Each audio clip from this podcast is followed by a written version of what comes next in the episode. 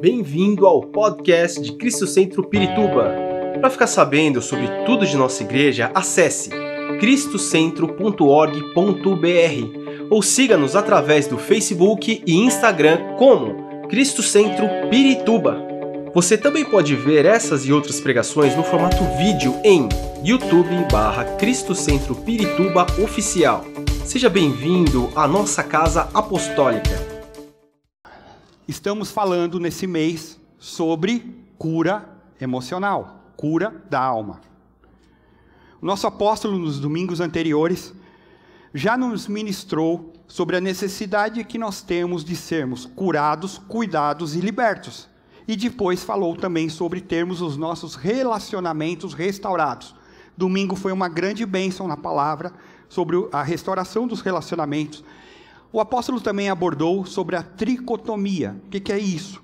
É onde a teologia é aplicada para mostrar que o homem ele é composto de três partes distintas: espírito, alma e corpo. Eu sempre gosto de falar isso. Quantos aqui estão vendo o corpo do pastor Mauro? Levanta a mão. Glória a Deus, você está enxergando. Quantos estão vendo a minha alma? Porque se você estiver vendo, eu vou orar para Deus trazer libertação. Porque a alma é aquilo que está lá dentro: sentimentos, emoções, personalidade, caráter, etc. O espírito é aquilo que nos liga com Deus ou não está ligado com Deus. Você que está conosco pela primeira vez, você que nos ouve pela internet, se você não tem Jesus Cristo como Senhor e Salvador da tua vida, eu quero te dizer que, infelizmente, rodeia a tua vida espíritos do mundo, chamados de espíritos imundos. Mas hoje, o Senhor quer trazer salvação para a tua vida através de Jesus. Na hora que você recebe Jesus e fala, eu quero esse Jesus como o Senhor da minha vida, para perdoar os meus pecados, escrever o meu nome no livro da vida, a sua história de vida começa a mudar. E aí, de quebra, o Senhor te dá alguém muito especial da Trindade, chamado Espírito Santo, que vai trabalhando com a nossa vida e vai pegando o nosso espírito e vai falando: agora você vai orar Agora você vai buscar o Senhor, você vai para a igreja, ele vai nos alertando, ele é um conselheiro. E aí o Senhor vai trabalhando. E nesse mês nós estamos falando sobre aquilo que até a gente receber Jesus foi sendo guardado na nossa vida. E quando nós recebemos Jesus, continua sendo guardado na nossa vida, que é a alma. A alma são as emoções, é a personalidade, é a forma que eu ajo, a maneira a alma é a identidade do indivíduo. Ela se utiliza dos órgãos que nós temos, dos sentidos, audição, tato, visão. Ela se comunica com o mundo exterior dessa forma. A alma é a sede da nossa personalidade, é algo que está lá dentro, ela vem sendo construída desde lá quando nós estávamos na barriguinha da nossa mãe e até os dias de hoje a alma vem sendo trabalhada. A alma ela precisa de proteção, comunhão e provisão do Senhor. Só que quando nós recebemos Jesus, aquilo que era lá atrás, ele num passe de mágica, ele não mudou. Ele continua lá, está guardadinho. Por isso a necessidade que nós tenhamos uma alma curada daquilo que nós sofremos ou passamos muitas vezes. E quando nós recebemos Jesus, nós precisamos que essa alma continue sendo curada. E para isso, Deus está aqui para curar a tua vida. A alma, ela é composta por emoção, onde nós abrigamos os sentimentos. Tem gente que chora mais, tem gente que chora menos, cada um tem uma característica. A alma tem também, ela é composta pela vontade, que é aquilo que faço, o que eu desejo fazer ou não. A vontade é minha, e Deus atua nessa vontade no livre-arbítrio. Cada homem, cada mulher vai tomar uma decisão. Cada decisão tem as coisas boas, quando nós fazemos coisas boas, e tem as consequências ruins, que nós arcamos por decisões má, más tomadas. Má tomadas. A alma também, além da emoção, da vontade, ela tem a razão, que é a mente, o intelecto. A alma, eu diria, ela é muito complexa. Não é fácil. Por isso, cada dia mais a gente tem psicólogos, psicoterapeutas, gente que muitas vezes vai criar um desabafo para soltar aquilo que está guardado lá de coisas ruins. E eu quero ler com vocês alguns trechos da palavra de Deus. O primeiro deles é o, sal, o Salmo de número 63, capítulos, é, é, versículos, perdão, 1 a 8. Salmo 63, de 1 a 8.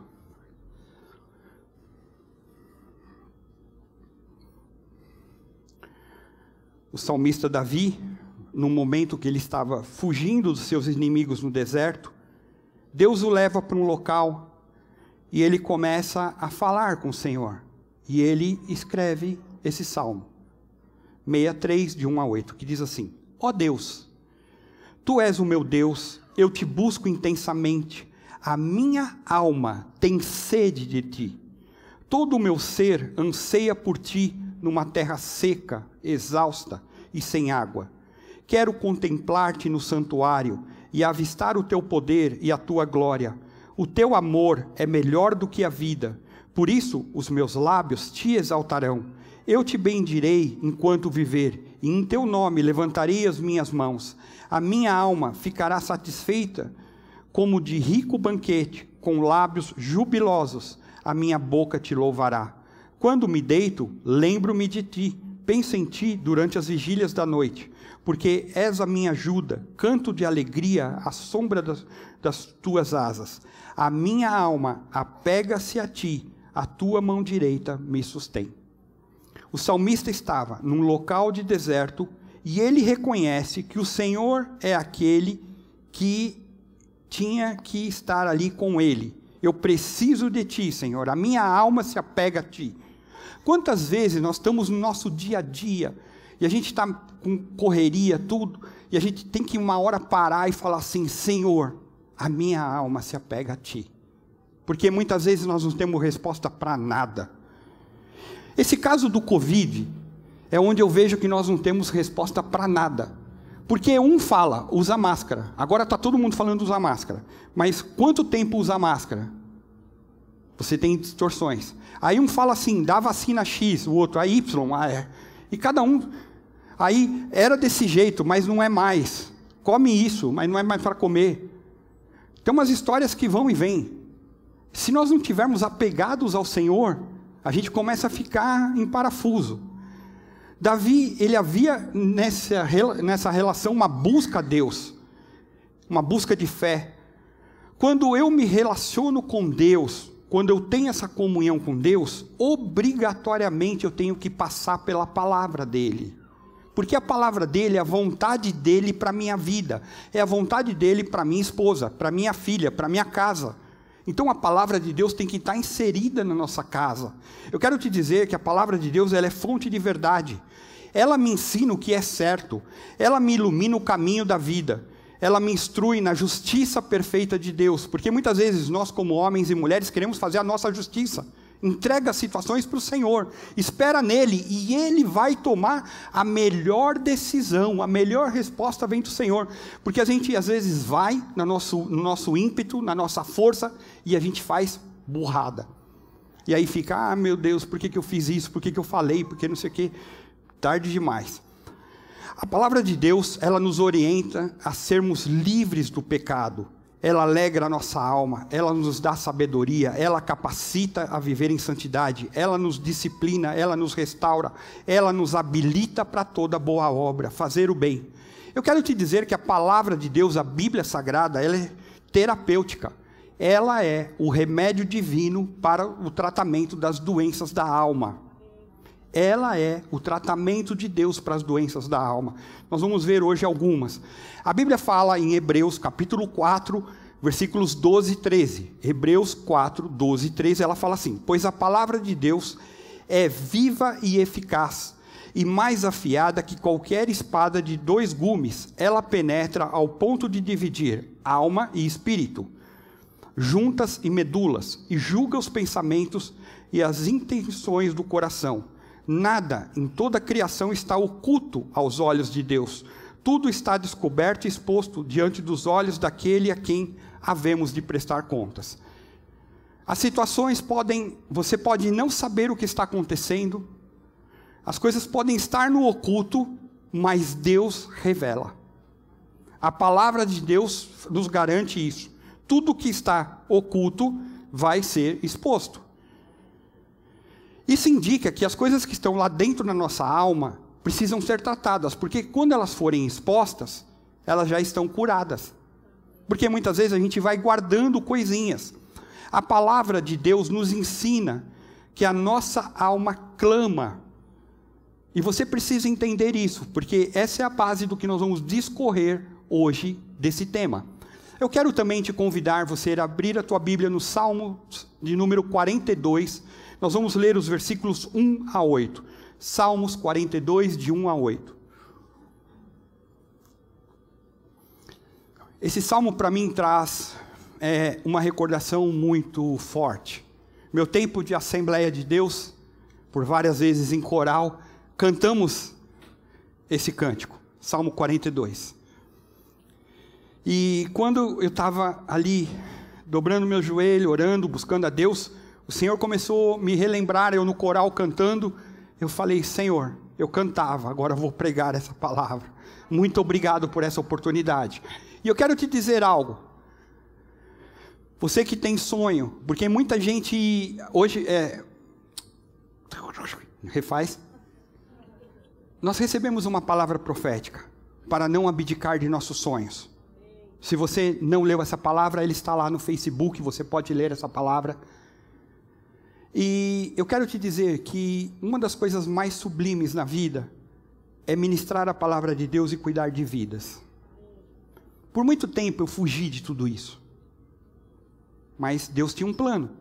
E eu quero dizer que Ele tem um plano para a tua vida. E talvez esse seja o desejo do teu coração: ser um apóstolo, um profeta, um evangelista, um mestre ou um pastor. Coloca isso diante do Senhor. Não apaga o teu sonho. Coloca isso a cada dia. E o Senhor, no tempo dele, te leva nos propósitos dele, que são os melhores. Porque muita gente às vezes paralisa no meio do caminho. E lá atrás cantava. Hoje vou falar sobre ela. Que privilégio. Salmos de número 42, versículos 1 a 8. Como a corça anseia por águas correntes, a minha alma anseia por ti, ó Deus. A minha alma tem sede de, do de, de Deus, do Deus vivo. Quando poderei entrar para apresentar-me a Deus? Minhas lágrimas têm sido o, o meu alimento de dia e de noite, pois me perguntam o tempo todo: onde está o seu Deus?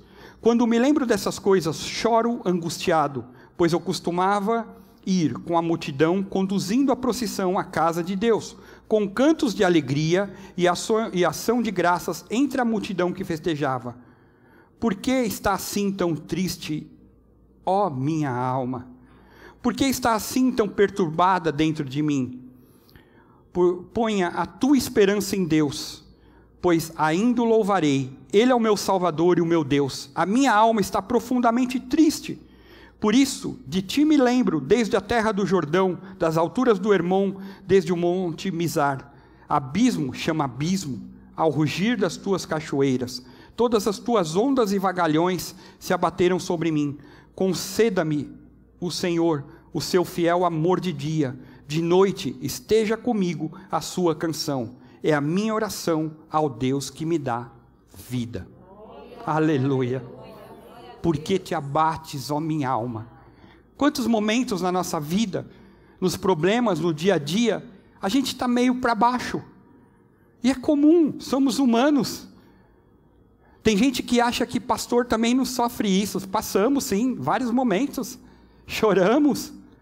Andamos de bermuda. Tem gente que acha que pastor fica de terno o tempo inteiro. Ainda bem que a gente parou aqui. Pastor é normal, é igual, vai no banheiro, faz tudo igual. Só muda de casa. E a gente se abate também. E nesses dias, mais do que nunca, dias onde a população mundial, não só do Brasil, o ser humano tem vivido dias de angústia, desespero, pânico. Todos nós estamos acompanhando tudo o que está acontecendo no Amazonas.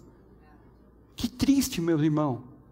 E aqui não vai comentário político, vai realmente realidade. Construir um estádio para um estado que nem tem time que de grande precisão, mas deixar os hospitais à míngua. E as pessoas sofrendo, gente se mobilizando de tudo quanto é lugar, até de outros países para trazer oxigênio. Que tristeza! Tantos acontecimentos a gente vê, e as pessoas estão ansiosas, deprimidas, com medo do amanhã, com sentimento de desesperança, onde muitas vezes elas não conseguem encontrar sentido para a vida. E eu quero te dizer que hoje o Senhor quer cuidar, cuidar da sua saúde espiritual e emocional. E assim como o servo sedento, a corça, bramava pela corrente de águas, que a tua alma hoje busque a presença do Senhor. Porque eu quero te dizer algo, a palavra de Deus, Jesus disse a nós: se alguém tem sede, venha a mim e beba. Em Apocalipse diz: quem tiver sede, venha, e quem quiser, beba de graça da água da vida. E eu quero te dizer que Jesus, a fonte de água viva, está aqui para trazer água, libertação sobre a tua sequidão. Porque a gente vai olhar tudo isso e fala: Senhor, como vai ser? Só o Senhor Jesus pode nos ajudar e nos tirar de um aspecto de angústia para um momento de graça e de louvor. Os problemas não desaparecem, mas Ele me dá fortalecimento para passar por isso. Eu quero te dizer algo. Deus, Ele sempre está para abençoar o homem. Aqui está Deus, aqui está o homem. Muitas vezes nós fazemos isso. Nós saímos, mas Ele continua querendo te abençoar. Se você está passando por situações que você sabe que foi a tua caminhada que te tirou da presença de Deus, volte hoje. Um cântico diz: Vão correndo para Deus, certamente o caminho é melhor. Hoje é o dia de você estar aqui debaixo do caminho do Senhor. Isso não, não sei porque o Senhor está colocando. Eu quero te dizer que a nossa alma pode adoecer. Quando nós fomos salvos, como eu te falei, quando recebemos Jesus como Senhor e Salvador, e eu quero te dar uma boa notícia, meu querido, Jesus te ama. E Ele quer estar contigo, fazendo morada. O nosso espírito foi recriado. O nosso espírito que fazia um monte de bobeirinha, o Espírito Santo veio e ele pega uma vassourinha, ele vai limpando para a gente andar certinho. Então eu, que falava palavrão, eu vou procurar não fazer mais. E quando eu falar, Senhor, me perdoa, o velho homem ainda está aqui, preciso que ele limpe. Quando eu fizer uma besteirinha, o Senhor está pronto para te erguer e falar: levanta e vamos caminhar comigo. O que tem acontecido muito nas igrejas, no geral, é a pessoa tem uma dificuldade, ela cai. Ela fala: Eu não vou mais na igreja. Meu querido, se você tem a visão de não congregar, eu diria que você está lascado. Por quê? Porque o Senhor vai salvar pessoas de todas as raças, tribos e nações, pessoas que adoram a Ele. Então, se você tem dificuldade para se relacionar hoje, como que você vai se relacionar lá no céu? Porque a Bíblia fala que haverá uma grande multidão de todos os povos, raças, tribos, nações. Mas quando você cai e cair é do homem. Todo mundo fala. Levantar é de quem? De Deus. O Senhor quer te erguer novamente. Quando você fala, ah, eu não vou mais na igreja. Ah, eu, eu queria isso, queria aquilo, mas não tem mais. Às vezes você precisa de alguém que fala, vem cá, eu quero orar pela tua vida. Às vezes quando você chegar nessa porta, alguém vai te dar a paz do Senhor, e aquela paz do Senhor, porque a gente não está podendo abraçar, vai quebrar esse pensamento, sofisma que fala: ninguém me ama, ninguém me quer. E o Senhor começa quebrando ali nessa paz do Senhor, e a paz entra no teu coração, e você começa a adorar a Deus e ouvir a palavra. E isso vai quebrando coisas que muitas vezes nos afastam de Deus. Dá para entender, irmãos? Então, quando nós recebemos Jesus, o nosso espírito é recriado, porém a alma continua com as dores, angústias, feridas e traumas e ela pode adoecer, e ela tem que ser tratada. O pior, a pior doença da alma, qual seria? Depressão? Ansiedade? Mágoa? Falta de perdão? Ressentimento? A pior doença da alma se chama pecado.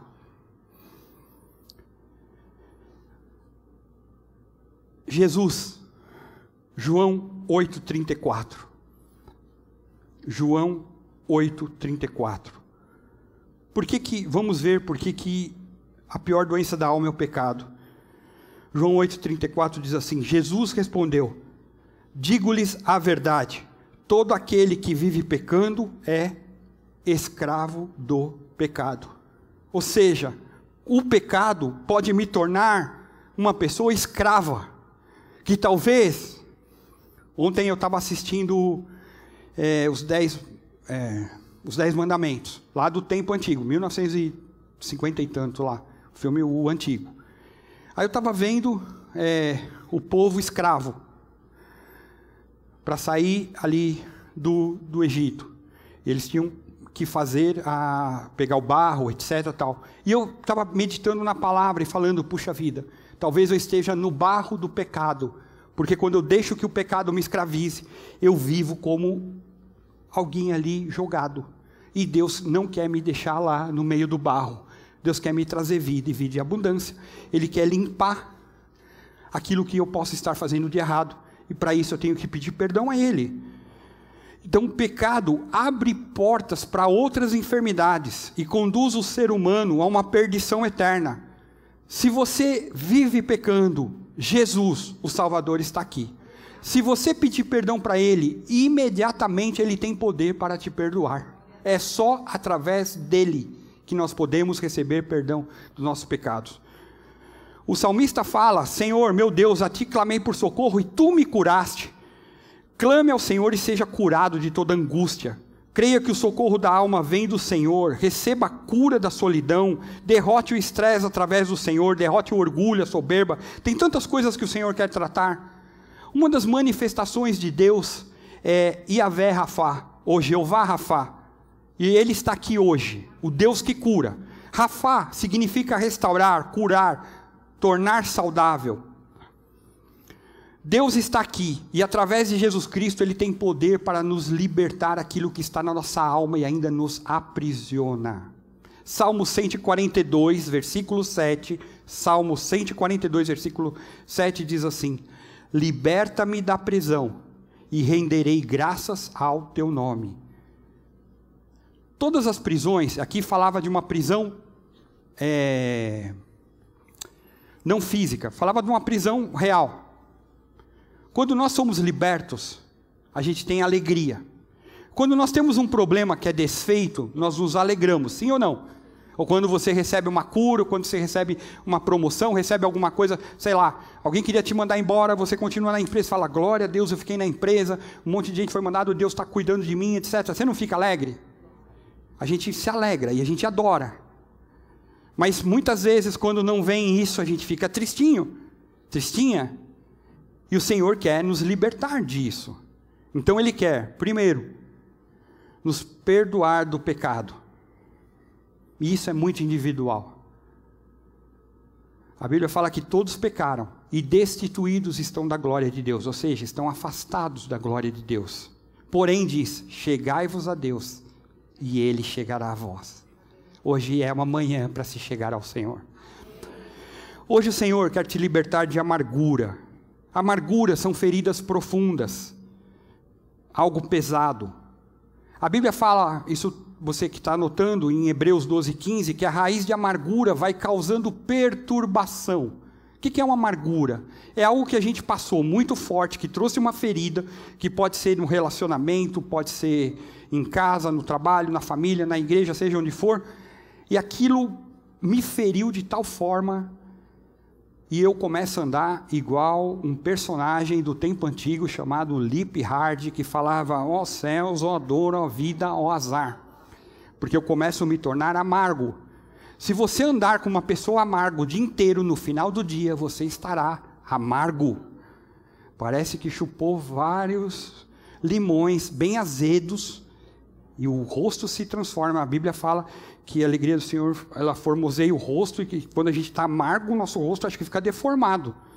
Então, ainda bem que tem a máscara hoje para enganar, né?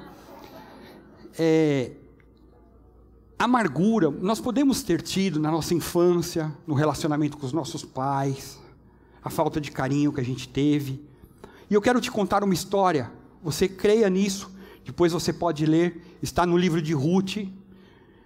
A história fala sobre Noemi. Noemi era esposa de Elimeleque, olha que nome bom para você dar para teu filho, Elimeleque.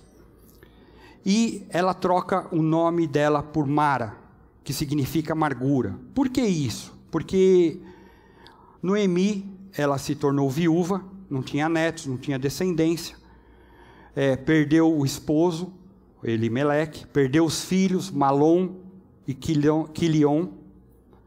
E no momento que ela estava ali amargurada, triste, pesada, só a nora dela, que foi Ruth, que a acompanhava, ela fala assim: Não me chamem mais Noemi. A palavra Noemi quer dizer doce, agradável, formosa, mas me chame de Mara, que quer dizer angustiada, triste, amarga. Porque grandes têm sido as minhas amarguras. Perdi todos os meus bens quando saí de Belém, morreu meu marido, morreram meus filhos, porque me chamam de Noemi, me chamem de Mara. Isso está lá em Ruth, capítulo 1. E essa mulher foi andando, caminhando na sua história de vida, que talvez seja a nossa história de vida. Em algum momento lá, na nossa infância, adolescência, juventude, adulto, um pouquinho mais com idade, a gente pode ter sofrido amargura. Quando ela começa a caminhar e ela vai aprendendo algumas coisas com Ruth, Ruth vai trazendo graça sobre a vida dela, até que nasce o neto dela, que foi filho de Ruth Boaz, e ela é liberta. Depois de 10 anos, ela teve a sua alma livre, a sua alma recriada, quando veio a criança e ela fala: Puxa vida, agora sou feliz. Eu quero te dar uma lição, pedir algo. Não espere 10 anos para ser liberto pelo Senhor. Hoje Ele quer te libertar daquilo que talvez você tenha sofrido na infância. Eu não sei e nem preciso saber, mas o Senhor que sabe todas as coisas está aqui. E às vezes você está carregando esse peso, carregando, carregando, carregando, e isso está te tornando cada dia mais a mulher encurvada, conforme diz a Bíblia. E o Senhor quer tirar esse, isso daí. E você se endireitar e falar glória a Deus. Porque quando o Senhor me liberta da prisão, eu louvo o seu nome. Hoje o Senhor quer te livrar também, não somente do pecado, não somente da amargura, mas do medo. O medo de perder emprego, medo de ser rejeitado, medo de adoecer, no começo da pandemia, eu vou contar algo para vocês. Eu, é, assim, meu olfato é muito bom, principalmente para cheiro ruim. Não sei porquê, tem uma hipersensibilidade nisso. É, não pense em bobeira. Às vezes eu entro em casa, sei lá, alguma coisa está ruim na geladeira. Eu já falo para minha esposa: bem, tem alguma coisa. Se abriu a geladeira, tem alguma coisa ruim. Não é assim? Ela sabe que entrei e já detectei. No começo da pandemia, eu comecei a ficar neurótico com essa história de álcool gel com tudo. Então eu passava álcool gel e ficava cheirando. Será que eu estou cheirando porque perde olfato, não sei o que e tal? Um dia eu falei assim, peraí, eu estou ficando louco, gente. Falei, Senhor, me limpa disso aí. Eu vou passar, vou higienizar, etc. Tal, mas eu estou ficando neurótico. Eu estou ficando com medo. Um medo. Eu vou falar já sobre o medo saudável. Mas isso está afetando a minha emoção. Está errado. E comecei a me desligar disso e falei, Senhor, e hoje passo o álcool, nem cheiro tal. Tem uns álcools que são mais perfumadinhos, outros menos tal, glória a Deus. Segue o jogo, não sei porque que eu falei isso, mas vamos lá. É, medo de adoecer, medo de ficar inválido, medo de não ter o que comer, de dormir, de sofrer de acidente, de traição, de morte e etc. Pode colocar medo da barata, do rato e vai embora e vai por aí. Existe um medo providencial, um medo saudável, Pastor, tem isso? Tem. Exemplo. Pelo medo de ser atropelado, você toma cuidado para atravessar a rua, sim ou não? Esse medo é saudável. O medo de cair faz com que, quando eu estou no shopping com aquela escadona, eu pegue no corrimão para não cair. É um medo saudável. O medo saudável faz que, se um local estiver pegando fogo, eu me afaste daquele local. Isso é um medo saudável. Dá para entender? Agora, tem um medo que é escravizador ele paralisa, ele toma conta das nossas reações. Como eu falei, talvez desse negócio do álcool, estava ficando neurótico com o negócio do álcool. Peraí, que isso, gente? O medo, ele também pode usar disfarces. Por exemplo, tem muita gente que se que demonstra ser forte para disfarçar o medo. Já viram algumas pessoas que no trabalho ou em algum lugar ela tem que se impor, ela tem que mostrar para todo mundo que ela manda, com medo, às vezes, de perder o emprego, perder a posição dela, e ela precisa se impor, pisando em quem, quem quer que seja. Então, um medo de algo, de perder, de, de ser destituído, faz com que ela se imponha. Eu louvo a Deus, eu não ia falar isso, mas o Senhor está me impulsionando. Eu trabalhei no meio executivo bastante anos. Tive reuniões, pela misericórdia de Deus, até com presidentes de empresa. E uma coisa que eu vi, e louvo a Deus, é o crescimento da mulher no meio profissional. Glória a Deus por isso, que cada dia mais. Eu fico muito triste quando a gente tem mulheres que ganham menos quando elas exercem a mesma função do que um homem. Porque, infelizmente, ainda o mercado é machista. Sim ou não, mulheres? Infelizmente. Vamos orar para que isso seja desfeito. Porém, na minha trajetória, principalmente os últimos anos, como executivo da empresa que eu estava, eu vi muitas mulheres executivas que comandavam várias pessoas, que elas tinham que se impor na força. E às vezes elas até perdiam a feminilidade, tá certo a palavra? Feminilidade delas por conta dessa imposição, porque ela tinha que se impor às vezes num ambiente mais machista. Por trás, lá, eu, eu fico pensando o quanto deve ser difícil, porque ela tem que receitar a mente, a mente dela para se para agir dessa forma. E muitas vezes é pesado, porque ela não está na sua naturalidade. Porque a mulher foi feita para ser feminina. E muitas vezes ela tem que se impor. Então a gente tem um medo de sendo disfarçado. Outro medo de disfar ou disfarce do medo, perdão, é da santidade. Eu me disfarço como sendo muito espiritual, com medo de ser desmascarado numa vida errônea. Ultimamente, se você ler, se você faz o seguinte, hoje à tarde, você vai no Google, escreve lá notícias gospel. Vai vir um monte de sites, Gospel Prime, não sei o quê, Fuxico Gospel, Parará, tem de tudo. Você vai ver a quantidade de pastores acusados de estarem é, violando crianças, violentando crianças, perdão, violentando mulheres, etc. Quero te dizer algo, você que é pai e mãe, não permita que ninguém fique pondo a mão e ensina teu filho isso. Não é para colocar a mão no corpo de ninguém. Isso é errado, gente. Ah, mas é crente. Meu, fique esperto.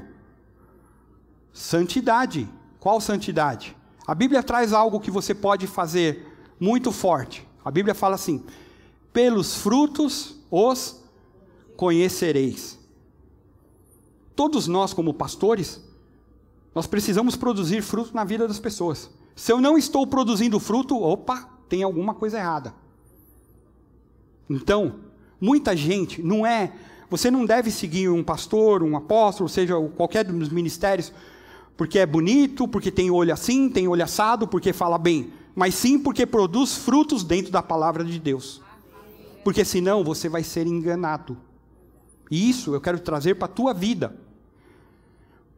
Então, a gente começa a ver que usa-se um disfarce da santidade, muitas vezes, e faz coisas erradas. Vai dar conta para Deus, porque Deus, todo mundo fala, ah, Deus é amor. Deus é amor, é verdade, mas Deus é justiça. Dura coisa é cair nas mãos do Deus vivo, diz a palavra de Deus. Outro disfarce comum do medo é o amor. É o amor. Trabalhando com casais, cansei de ver gente que fala assim: eu amo, eu amo. Tá bom. Se você ama, você cuida. Se você ama, você protege. Aquela pessoa não é posse sua. Ah, mas eu amo. É o meu bibelô. Tá bom. Cuida mas não é seu, porque essa pessoa tem identidade e tem vida própria. E muita gente, com medo de perder, cerca e faz uma vida de escravidão na vida do outro. É assim ou não? E aí gera possessividade, posse. Quero dizer, você que é casado, a Bíblia fala muito, vai deixar pai e mãe, vai se unir à sua mulher, serão ambos uma só carne. Um vai cuidar do outro. mas cada um tem sua identidade. Cada um tem a sua individualidade. E vão se juntar e construir um lar juntos. E muitas vezes, maridos querem anular a individualidade da mulher e mulher quer anular a individualidade do marido. Dura essa palavra, né? Mas o importante é que Jesus, através da sua entrega de vida para morrer por nós, ele aniquilou o império da morte e, nos e libertou todos os que estavam cativos. Então, a gente vê na Bíblia homens e mulheres que tiveram medo, tiveram medo, numa série de situações. Mas a sua fé em Deus fez com que eles superassem esses momentos. E, de novo, eh, o Senhor que está aqui, a Bíblia fala que nada é impossível para Deus. Se você tem medo, coloca o teu medo hoje no momento que nós formos orar. Então você vai poder orar contra o pecado, perdão, contra o pecado, contra a amargura, contra o medo. Agora, tem sentimentos que estão lá na nossa alma, que a gente vai escondendo, porque muitas vezes a gente fala assim: não preciso falar com ninguém, a minha vida eu cuido.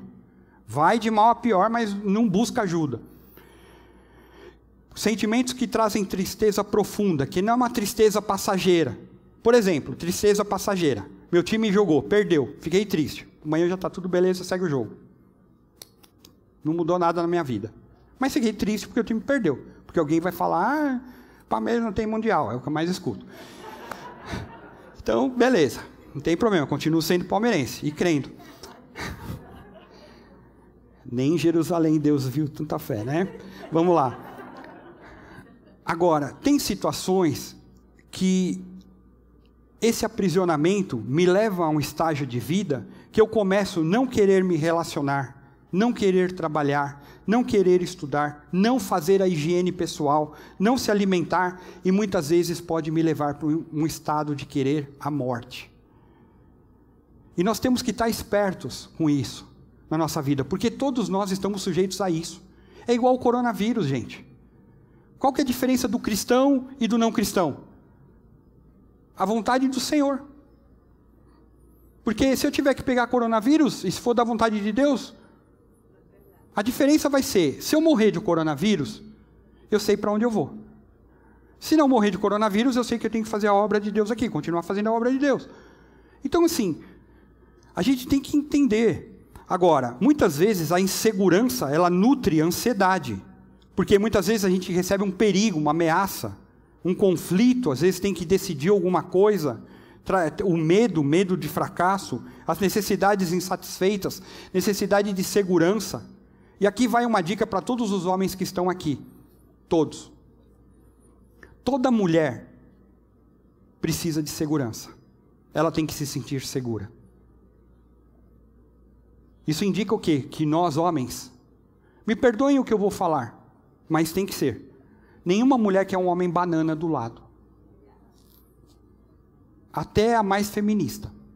Todo mundo diz que o, o, feminismo acaba no primeiro pneu ser trocado, não sei se é verdade. A mulher quer um homem que tenha, que a proteja, que esteja com ela, que esteja ali junto, que entenda suas necessidades. A Bíblia fala: maridos, homens, tratem as mulheres como vaso mais frágil, entenda ela nas suas emoções. É dificílimo. Busca a palavra de Deus, meu irmão, para entender, porque é difícil. Então, a gente tem que ter essas necessidades de segurança, de significado, qual o sentido da minha vida? Realização, sobrevivência, amor, identidade. Mas quando a gente tem ansiedade, tem angústia, tem tudo isso, a gente começa a ter reações físicas. Então, da alma transfere para o corpo. E aí começa a ter dor de cabeça, alergia, dor nas costas, insônia, gastrite, úlcera e outras coisas começa a ter reações psicológicas que dizem o respeito a eu não consigo, não, perdão, não consigo mais ser criativo, mais ser original, não consigo pensar. Quantas vezes a gente trabalha com gente e fala assim, não consigo mais pensar em nada. Minha cabeça está cheia de coisas. Porque são problemas que estão ali. O humor é alterado. Quantas vezes eu já ouvi alguém falando assim: não fala nada, porque parece que Ele dormiu no sofá hoje. Se você falar, vai estourar alguma coisa, porque o humor está com raiva.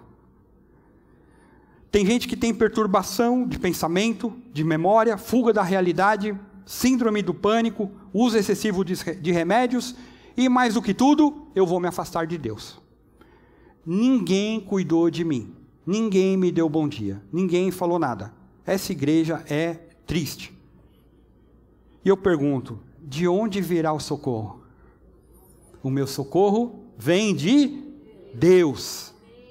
A ansiedade, a angústia, a depressão. E eu não quero tratar aqui de uma maneira superficial, porque deixa eu dizer algo para vocês. Eu creio em médicos, eu creio em psicólogos, eu creio em psicoterapeutas. A gente, pela oportunidade, tivemos é, em tempos antigos fazer vários treinamentos no CPPC, que é o Corpo de Psicólogos e Psiquiatras Cristãos, no Hospital das Clínicas, vendo cada uma dessas fobias, doenças, etc., e entendendo que isso é profundo. Nós não tratamos de uma maneira leviana, tratamos de uma maneira séria. Por isso que eu discordo de muitos pastores que falam assim: ah, tá com depressão porque é só o pecado. Às vezes não é. Ou então dá uma fórmula mágica, vai orar. Meu irmão, não é isso. Às vezes você precisa ir para tratamento médico, remédios. Às vezes você tem que fazer um acompanhamento em dois, que é o médico trata da parte física e alguém trata, alguém com sabedoria, porque se você for na tranqueira, você vai ser tratado por uma tranqueira. Exemplo, e eu posso falar isso com muita propriedade, porque trabalho com casais. Se um casal está tendo problema no relacionamento familiar e vai procurar um psicólogo que não tem uma base cristã, sabe o que ele vai falar? Se relacione com várias pessoas, porque é bom. Você vai aprender outras coisas. E isso, na Bíblia, chama pecado. Vai para o inferno. Voo direto, sem escala. Quando você vai num psicólogo cristão, ele vai falar: Nós vamos tratar conforme a palavra de Deus. E, você, e aí o casal começa um tratamento. Então, cuidado. Angústia e depressão, tudo são geradas muitas vezes por notícias que circulam, trazendo apreensão, perigo, e isso não vem sozinho. Muitas vezes as pessoas estão inquietas, tensas, com taquicardia, com dispneia, que é a falta de ar, que acompanha esse quadro todo. E nós precisamos, mais do que nunca, olhar para o socorro de Deus às nossas vidas. A Bíblia fala: não andeis ansiosos por coisa alguma, mas em tudo pela oração e súplicas, e com ações de graça, ou seja, eu oro, suplico e agradeço. Dou graças. Apresentem seus pedidos a Deus. Eu quero te dizer que esses sentimentos a gente vai deixando, a gente vai deixando e não vai tratando. E muita gente que está à beira do precipício para cair, fala: Eu não preciso de ninguém para me ajudar. E aí, cai. Onde está? E agora lascou. Está num quarto, totalmente ali. Nós precisamos da paz interior que Jesus traz à nossa vida. Muitas vezes nós somos insistentes, queremos levar essa carga, mas Deus quer tirar da tua vida começando a partir de hoje. Deus quer, se você deixar que Deus realmente seja o Senhor da tua vida, você entregue o domínio e o senhorio da tua vida, da tua família, do teu ministério, daquilo que você quiser entregar, do teu lazer, não importa. Entrega isso para o Senhor e Ele vai começar um processo de transformação de vida. Busque ao Senhor com todo o seu ser. Nós falamos muito nesse ano, está na hora de nós vivermos o novo de Deus. Mas quando eu estou preso no passado, eu não consigo viver o novo. É a mesma coisa, você tem um cômodo, você tem um, um vamos dizer, um quarto na tua casa, e você quer trazer um, um móvel novo para aquele local. Só que o quarto está cheio. Obrigatoriamente você tem que tirar algo antigo para colocar o novo. Deus quer tirar essas amarguras do teu coração, para trazer graça, para trazer cura mas você está segurando. E às vezes isso vem porque você deixou de perdoar alguém. Pastor, eu não consigo. Eu quero te dizer, perdão é muito difícil mesmo. Mas a gente entrega e fala, Senhor, eu não tenho condições de perdoar fulano, perdoar fulano, cicrano, não sei o que tal. Mas eu entrego para ti, o Senhor tem poder para fazer isso. E aqui vai um testemunho meu.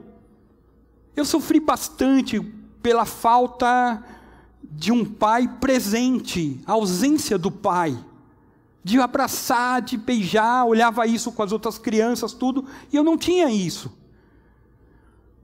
Isso fez muita falta. E eu fiquei pensando, fui num determinado momento do meu casamento, meu pai divorciou, etc., foi viver com outra família. Fiquei dois anos sem falar com meu pai. E um dia eu estava em Cristo Centro, e alguém foi pregar a palavra, e falou: Você tem que liberar perdão. E lá dentro eu falava assim: Eu não consigo. Eu não consigo olhar para o meu pai e ver tudo que ele deixou de fazer, o que nós sofremos. Eu não consigo. E aquele pastor que estava aqui foi insistente. Eu falei: Senhor, tu sabes a minha vida. Acho que eu joguei lá igual Pedro. Senhor, tu sabes. Tu conheces o meu coração. E falei: Senhor, eu quero perdoar pela fé. Não, não sinto nada, mas vou perdoar, Senhor. E que seja isso. Fiz isso. Na semana que passou, meu pai sempre foi muito travado. Mulheres, deixa eu dizer algo para vocês. Às vezes, nós, como homens, temos um certo travamento de beijar e abraçar. Porque talvez os nossos pais não, não tiveram isso e não fizeram isso com a gente, eles não aprenderam, e porque não aprenderam, gente, coitados. E aí veio para nós. E nós não recebemos isso. E eu, eu falei, puxa vida, eu sou pai. E Deus me deu duas mulheres beijoqueiras. Então, às vezes, eu falava assim, Senhor, não deixa eu ser igual ao meu pai, que não abraçava, não transmitia carinho, tudo. Naquela semana eu fui ver meu pai. E ali houve o despertar da palavra de Deus sobre aquilo que foi produzido no culto. Porque eu vi meu pai, eu abracei ele, beijei, falei, eu sempre falava benção, benção, pai, quando eu ia vê-lo. Abracei, beijei ele lá. Não olhava para o lado. Mas fiz a minha parte. Falei, Senhor, ele não, ele não recebeu isso. Mas o Senhor pode curar. Na outra vez que eu fui ver meu pai, porque ele morava em outra casa, fui beijá-lo, ele já estava mais maleável. E aí a gente foi se encontrando e nossa amizade foi crescendo. Moral da história, muitos sabem, preguei o evangelho no finalzinho da vida do meu pai, momentos antes dele entrar em coma, ele recebeu Jesus, e eu tenho esperança de vê-lo um dia na glória. Mas eu tive que ser liberto da amargura que estava no meu coração. Eu quero te dizer que não tem forma, fórmula mágica.